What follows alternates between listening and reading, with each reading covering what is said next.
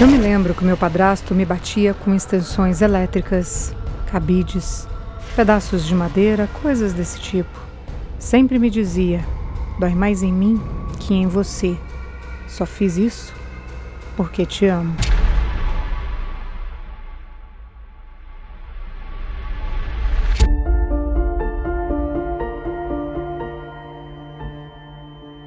Esse trecho abre a série de documentários What Makes Us Human, numa tradução livre, O que nos faz humanos. Essas palavras são de Leonard, um americano de, eu diria, uns 50 anos. As marcas na pele desaparecem com o tempo, mas na memória o processo é um pouco mais delicado. A experiência de Leonard é de uma violência extrema contra crianças. Mas e a chinelada depois de ver o que o filho aprontou?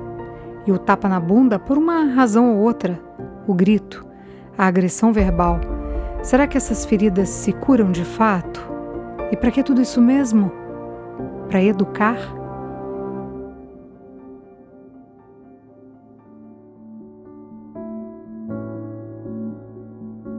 No episódio de hoje, vamos trazer uma reflexão sobre a forma como lidamos com o comportamento infantil e como saber de fato quem somos pode contribuir nesse relacionamento entre pais, mães e filhos.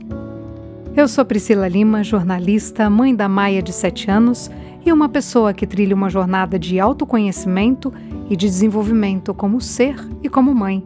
Se você sente que juntas ou juntos podemos nos ajudar, Vem comigo. Mãe!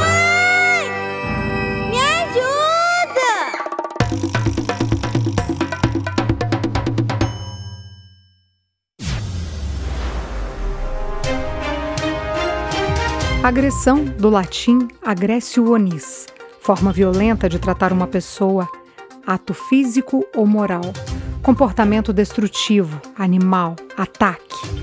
Essa definição assusta, não é mesmo? Pois é.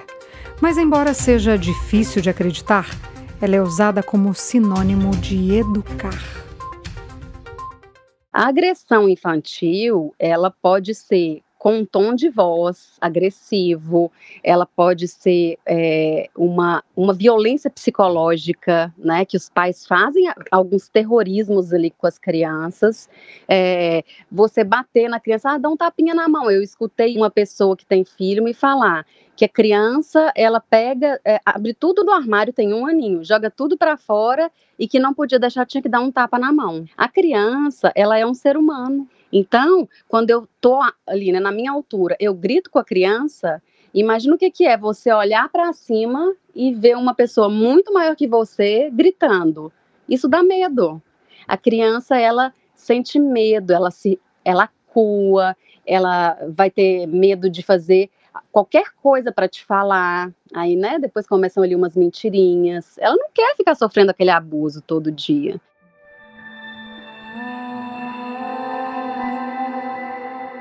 Quem tá falando aí é a Mari Lima. Não, a gente não é parente. E eu só a conhecia à distância pelo trabalho que ela desenvolve aconselhando pais pela internet. A Mari é mãe do Alexandre e do João Pedro, gêmeos de 5 anos. Ela também é psicóloga e, além de mais um monte de coisa no currículo, ela é educadora parental. Esse termo ainda é novidade para mim. Como que alguém estuda para ensinar pai e mãe a serem pai e mãe? Essa foi uma das questões que levantei para mim mesma quando comecei minhas pesquisas para esse podcast.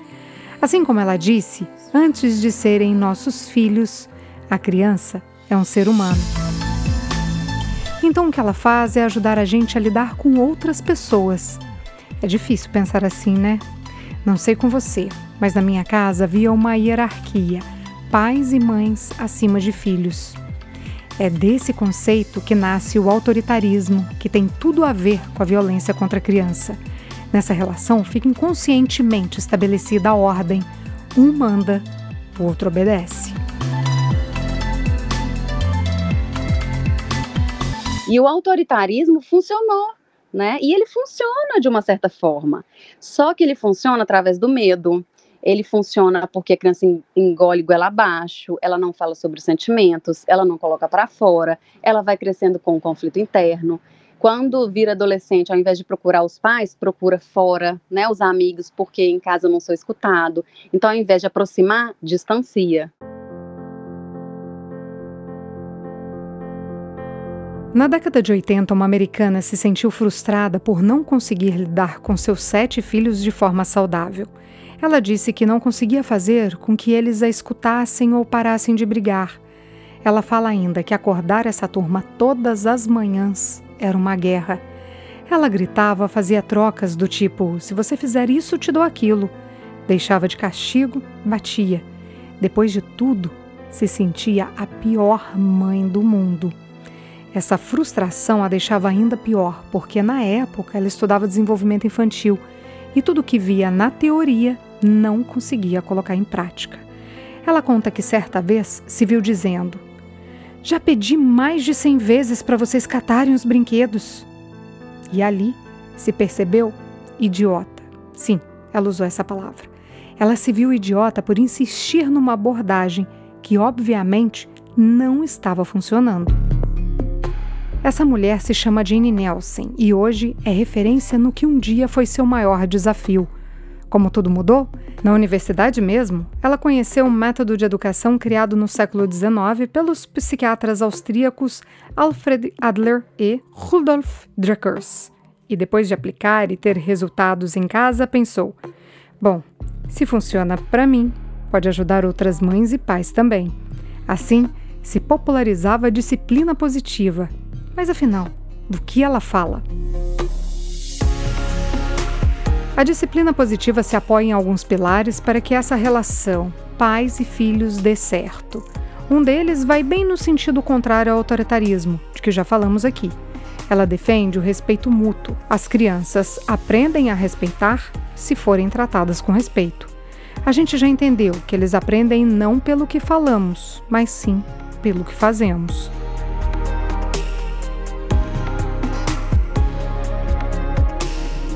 Quando a gente fala de é, educação parental, educação positiva, educação consciente, a gente está falando muito mais de transformar o comportamento dos pais do que dos filhos.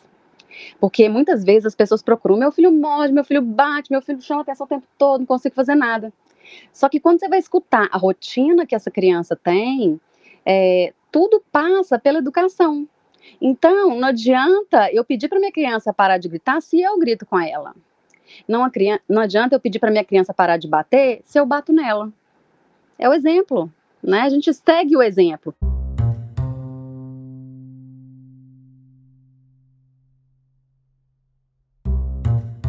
Parece óbvio, mas quando o sangue sobe, a gente esquece, não é? Jane Nelson conseguiu melhorar a relação com os sete filhos, deixando de lado a punição tipo, se não se comportar bem, não tem sorvete no fim de semana, ou castigos, por explicações naturais do porquê eles não poderiam fazer aquilo naquele momento e quais seriam as reais consequências. Outro pilar é a comunicação ativa, falar o que deve e não o que não deve ser feito. Me lembrei agora daquele exercício mental. Não pensa na girafa. E o que, que vem na nossa cabeça? A girafa. Então, quando a gente diz não sobe na pia, como a criança escuta, nossa, a pia. Ela tem várias aventuras e desafios. E o que será que tem lá em cima? Vai ser divertido e eu vou subir. Já se explicarmos, se subir na pia ela pode quebrar e a gente não ter como fazer sua comida, você pode cair e se machucar. Claro que cada idade tem uma compreensão diferente. A Mari tem outros exemplos. Meu filho está pulando no sofá. Exemplo. Eu, ao invés de dizer não pule aí, né, e às vezes a gente vai com uma, uma, um nervosismo forte, começa a falar mais alto, a gente pode dizer sofá é lugar de sentar, pule no, é, pula no tapete. Ou então a gente pode chamar atenção para outra coisa, por exemplo. Ah, mamãe, eu quero tablet, quero tablet, quero tablet. Filho, agora não é hora, nós temos a nossa regra, né? Faça os combinados ali, aí continua insistindo, insistindo, fala assim, que tal se a gente brincar de pula-pula. Que tal se a gente brincar de macaco disse? Chama a atenção para outra coisa. Né? Então é um redirecionamento da atenção. Ou pedir a criança para gastar energia. Né? Gastar energia libera atenção. Então, vamos descer para andar de bicicleta? Vamos correr daqui, daqui até ali? Vamos pular de um pé só? Então, são estratégias que a gente pode usar é, para tirar a criança desse momento de estresse, é, de forma gentil. E ao mesmo tempo, você não está cedendo, né? Você tem que ter autoridade. É um exercício diário de paciência e empatia. Pensar a todo momento como as crianças, dentro do mundinho delas, estão recebendo aquela informação. Se colocar no lugar dela é uma lição de casa para a gente. E não adianta falar que não vai fazer porque o castigo vem. Muitas vezes em forma de culpa. Daqui a pouco a gente vai falar mais sobre isso. Jenny Nelson fala também para buscar sempre a solução para os problemas e não focar neles. Ah, derrubou todo o leite no chão da cozinha. Vai gritar? Vai bater? É um ser humano, lembra? É um ser humano que ainda está desenvolvendo suas habilidades de pegar coisas e até de focar no que está fazendo.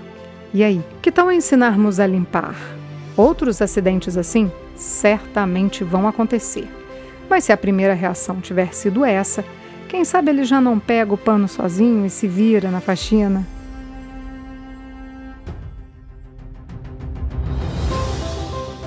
Cumpra o que prometeu. Só assim a criança vai saber que o que você diz é realmente verdade. Isso tudo não quer dizer que você precisa ser permissivo na real, está muito longe disso.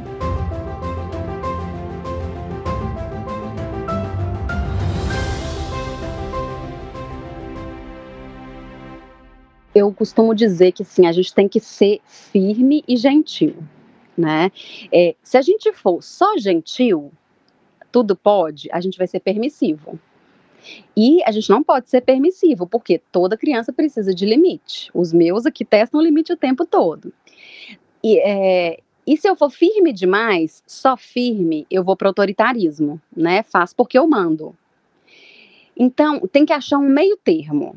O meio termo, que é o firme gentil, é a autoridade. Mas, para tudo isso acontecer de forma fluida, existe uma palavrinha mágica: conexão. E cá estamos nós falando de um termo com origem italiana, conectar o significado é bem simples: unir um ao outro, atar. Longe da simplicidade do verbo, os desafios da ação. Já abraçou seu filho hoje? Não estou falando daquele oizinho, do abraço rapidinho, mas sim de parar o tempo e sentir o cheiro, o corpo, as sensações desse momento. Já disse o quanto ama? A conexão, ela é aquele momento em que o é, pai e filho, né, mãe e filho, estão ali é, entre eles o olhar, né? Por exemplo, você senta na altura da criança e você não está fazendo mais nada a não ser dar uma atenção específica para a criança. Esse momento é um momento de conexão, em que você conversa com a criança. Não é aproximar eu fazendo uma coisa enquanto ela brinca. Ah, eu estou no celular. Não, é tempo de qualidade. Esses tempos que a gente passa de qualidade com a criança, que é 100% para ela, é que vai criar conexão. É, sabe aquele momento do abraço, do se sentir coração com coração? Isso é conexão. A criança precisa disso. Aí eu, eu tenho, eu chamo de é, potinho do amor, né? A, todo mundo tem um potinho do amor, inclusive nós adultos. O da criança ele esvazia muito rápido. E como que eu vou encher esse potinho de amor? Me conectando, né? É, ah, eu não posso brincar com a criança ali de dia, mas eu posso pensar. Então, amor, todo dia a gente vai ter 15 minutos que seja, é, às 6 horas da tarde, que vai ser meu e seu. Aí pode falar assim, ó, eu tô é, empolgado pro nosso momento, hein? É, pro nosso momento juntos.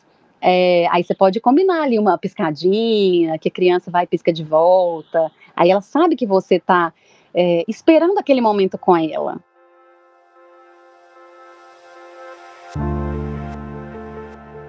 Como a Mari disse aí, tempo de qualidade é como podemos driblar o fato de, no dia a dia, não estarmos disponíveis para atender às necessidades das crianças. Mas você já explicou isso para o seu filho? É muito importante, até para as crianças aprenderem o que, que é empatia. É, sempre que assim à noite, né, eu tô ali cansada, meus filhos exigem muito de mim de noite. E eles ainda não compreendem muito não, mas eu falo, olha, mamãe também fica cansada. É, eu tive uma reunião hoje que com, com minha chefe, a gente contar um pouquinho do que aconteceu. E quando eles ficam tristes, por exemplo, eu falo assim, olha, mamãe já ficou triste também quando aconteceu isso e aquilo, eu dou um exemplo para eles perceberem que não é só com eles que acontece. Se a gente mostrar que as nossas dificuldades existem, a gente está trazendo ali o que é humanidade para a criança. Por falar em sentimento, Jenny Nelson disse que uma de suas maiores motivações em procurar caminhos alternativos para a criação dos filhos foi a culpa que arrebentava seu coração depois de cada agressão física ou mesmo de cada grito. Numa entrevista que achei dela no YouTube, ela quase chora ao lembrar do quão mal se sentia após as brigas. E olha que com sete filhos não foram poucas. Você deve estar pensando assim: ela diz isso porque não conhece meu filho. Sim, cada criança é uma. Ela mesma chegou a quase desistir de aplicar as técnicas que tinha ajudado a disseminar ao mundo quando um de seus filhos se envolveu com drogas. Mas não, com a ajuda de amigos, se aprofundou ainda mais na disciplina positiva para ajudar o menino. Você consegue sentir o mesmo que eu? Não importa qual o comportamento da criança, são os pais e as mães que estão mais preparados para mudar e resolver os conflitos. Então, se a resposta está na gente, ela vem através do nosso desenvolvimento enquanto pessoas, certo? Marshall Rosenberg, no livro Comunicação Não Violenta, fala que normalmente achamos que o conflito está relacionado ao erro dos outros. Vou copiar aqui uma frase dele. Analisar os outros é, na realidade, uma expressão de nossas necessidades e valores. Ele fala que crescemos sem falar ou mesmo saber quais são os nossos sentimentos. Em vez disso, aprendemos a rotular, a julgar, a comparar, mas não olhar para o que realmente importa: nós. Aí vai mais um trecho da teoria dele. Abre aspas. Matar, espancar, culpar, ferir os outros mentalmente são todas as expressões superficiais do que está acontecendo dentro de nós quando estamos sentindo raiva. Fecha aspas.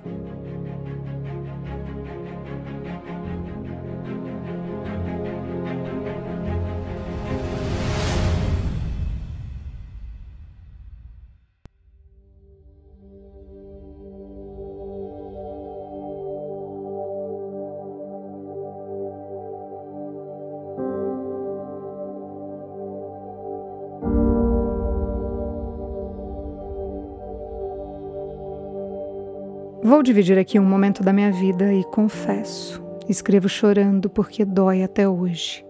Eu tinha uns 10 anos quando eu e meu irmão mais velho brigamos e insultamos a moça que trabalhava na minha casa. Nesse dia, meu pai me levou para o banheiro da casa da minha avó e me bateu com cinto.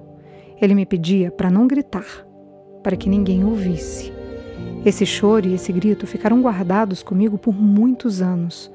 Mais tarde, nesse mesmo dia, minha mãe fez o mesmo com meu irmão, só que em casa. Me lembro até hoje da voz trêmula daquele menino de 13 anos pedir: por favor, não.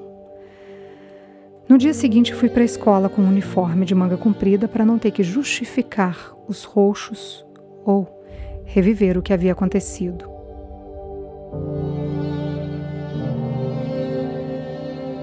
Marshall e minhas buscas pelo autoconhecimento me levaram a compreender que, na verdade, eu e meu irmão apanhamos porque meus pais trabalhavam muito e não tinham tempo para as tarefas domésticas, porque eles estavam cansados de contratar funcionárias que não paravam um mês em função das nossas brigas. Hoje parece tão pouco, né? Mas será que temos motivos realmente suficientes para agredir aqueles que mais amamos?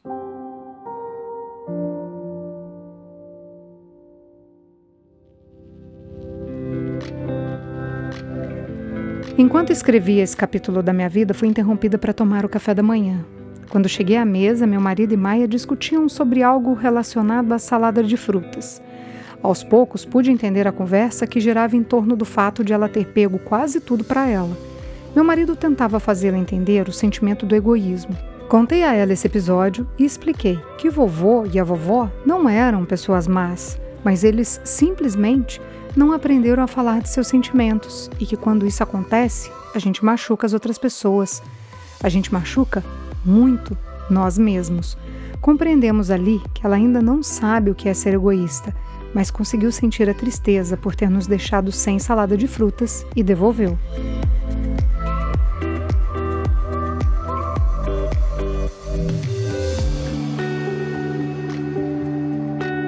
A comunicação não violenta defende que a nossa abordagem tem que vir a partir do que nós estamos sentindo. Vou dar um exemplo aqui. Você chega em casa e sua filha está toda fantasiada, pronta para a festa. Usou sua maquiagem, cara, para decorar o rosto, o espelho, as paredes da casa. O que você faz? Grita, bate, põe de castigo, certo? Que tal respirar? Identificar seus julgamentos. Hum, essa menina é uma bagunceira só pronta. Conectar as necessidades dela. Você fez isso porque gostaria de mostrar para mamãe? Você queria chamar minha atenção e depois expor seus sentimentos. Estou com muita raiva agora. Mamãe teve que trabalhar muito para comprar tudo isso e ver essa bagunça me deixa triste. Estou cansada e ainda vou ter que dar banho em você e limpar tudo. E não é que a gente volta um pouquinho na Nelson quando fala sobre empatia? De acordo com Marshall, a punição presume maldade. Nesse caso, entender por que a criança fez aquilo já vai eliminar qualquer tipo de pensamentos negativos, como, por exemplo, ela fez de propósito só para te prejudicar. Olha que complexo nosso raciocínio, né? Mas a simplicidade vem da prática do exercício diário. Somos assim porque fomos criados assim. O mesmo pode acontecer com outros padrões. As verdades vêm viajando pelo tempo, de geração em geração, e só para quando alguém questiona: mas é isso mesmo? A verdade que aprendi da minha avó, que veio de uma linha de ancestralidade com traços ainda na escravidão, é que quem não apanha não vira gente. Já escutei também? Te bato porque te amo.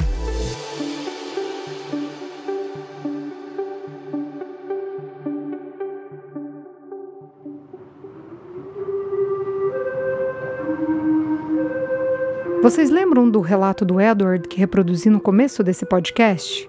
O homem que, quando criança, apanhava do padrasto das formas mais cruéis e inimagináveis? Pois bem, vou falar mais um pouco dele aqui. O fio elétrico, o cinto, o cabide, os pedaços de madeira, a dor, as feridas, fizeram ele compreender que a violência era uma forma de amar. Abre aspas, eu fazia o mal para todo mundo que eu amava.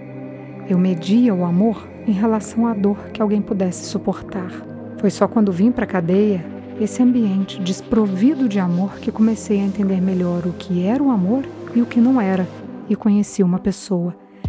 Ela me mostrou que era o amor porque viu além da minha condição de condenada à prisão perpétua pelo pior tipo de assassinato, o de uma mulher e uma criança. Foi Agnes, mãe e vó da Patrícia e da Cris, minhas vítimas, quem me deu a maior lição de amor, porque ela tinha todo o direito de me odiar, mas ela não o fez. Com o passar do tempo, nessa jornada que fizemos juntos, foi incrível. Ela me deu amor. Ela me ensinou o que era amor. Fecha aspas. Ele conta chorando.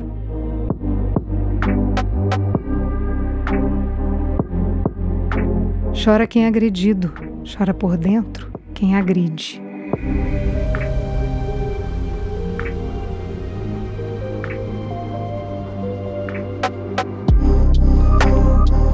Punição, gritarias, chantagens, violência, nada disso é educação. Essa compreensão pode ser o primeiro passo de uma jornada sem fim. É um trabalho diário de paciência, de empatia, de respirar quando a raiva não deixa o ar entrar. Mas nós somos os adultos, e se existe alguma hierarquia nessa relação, ela está justamente no fato de que vivemos mais e sabemos lidar melhor com os nossos sentimentos e, portanto, administrar nosso entorno de forma não violenta. A gente erra também, né? E faz parte. Eu erro todo dia.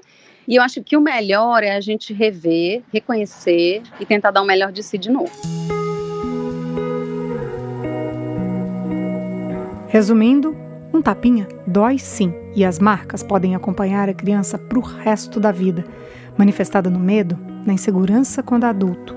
Agimos assim não em função do comportamento da criança, mas sim porque não aprendemos a lidar com os nossos próprios sentimentos. Prosseguimos com padrões defendendo a ideia: na minha casa foi sempre assim e pronto. A chave para virar o percurso está justamente em querer ser diferente a partir de um olhar interno para nós, para entender as nossas próprias necessidades. São elas que nos conectarão com os nossos filhos. E é dessa conexão que vem o diálogo e a compreensão. É com essa reflexão que nós nos despedimos. Quer compartilhar a sua história com a gente? Você é mais que bem-vindo no Instagram, arroba podcast Mãe Me Ajuda. Para escutar outros episódios, é só nos procurar no Spotify, no Google Podcast e na Apple Podcast. A edição de som é de Tadeu Jardim. Essa é uma produção Estúdio Fita. Eu sou Priscila Lima e a gente se vê no próximo programa. E aí, nos ajudamos?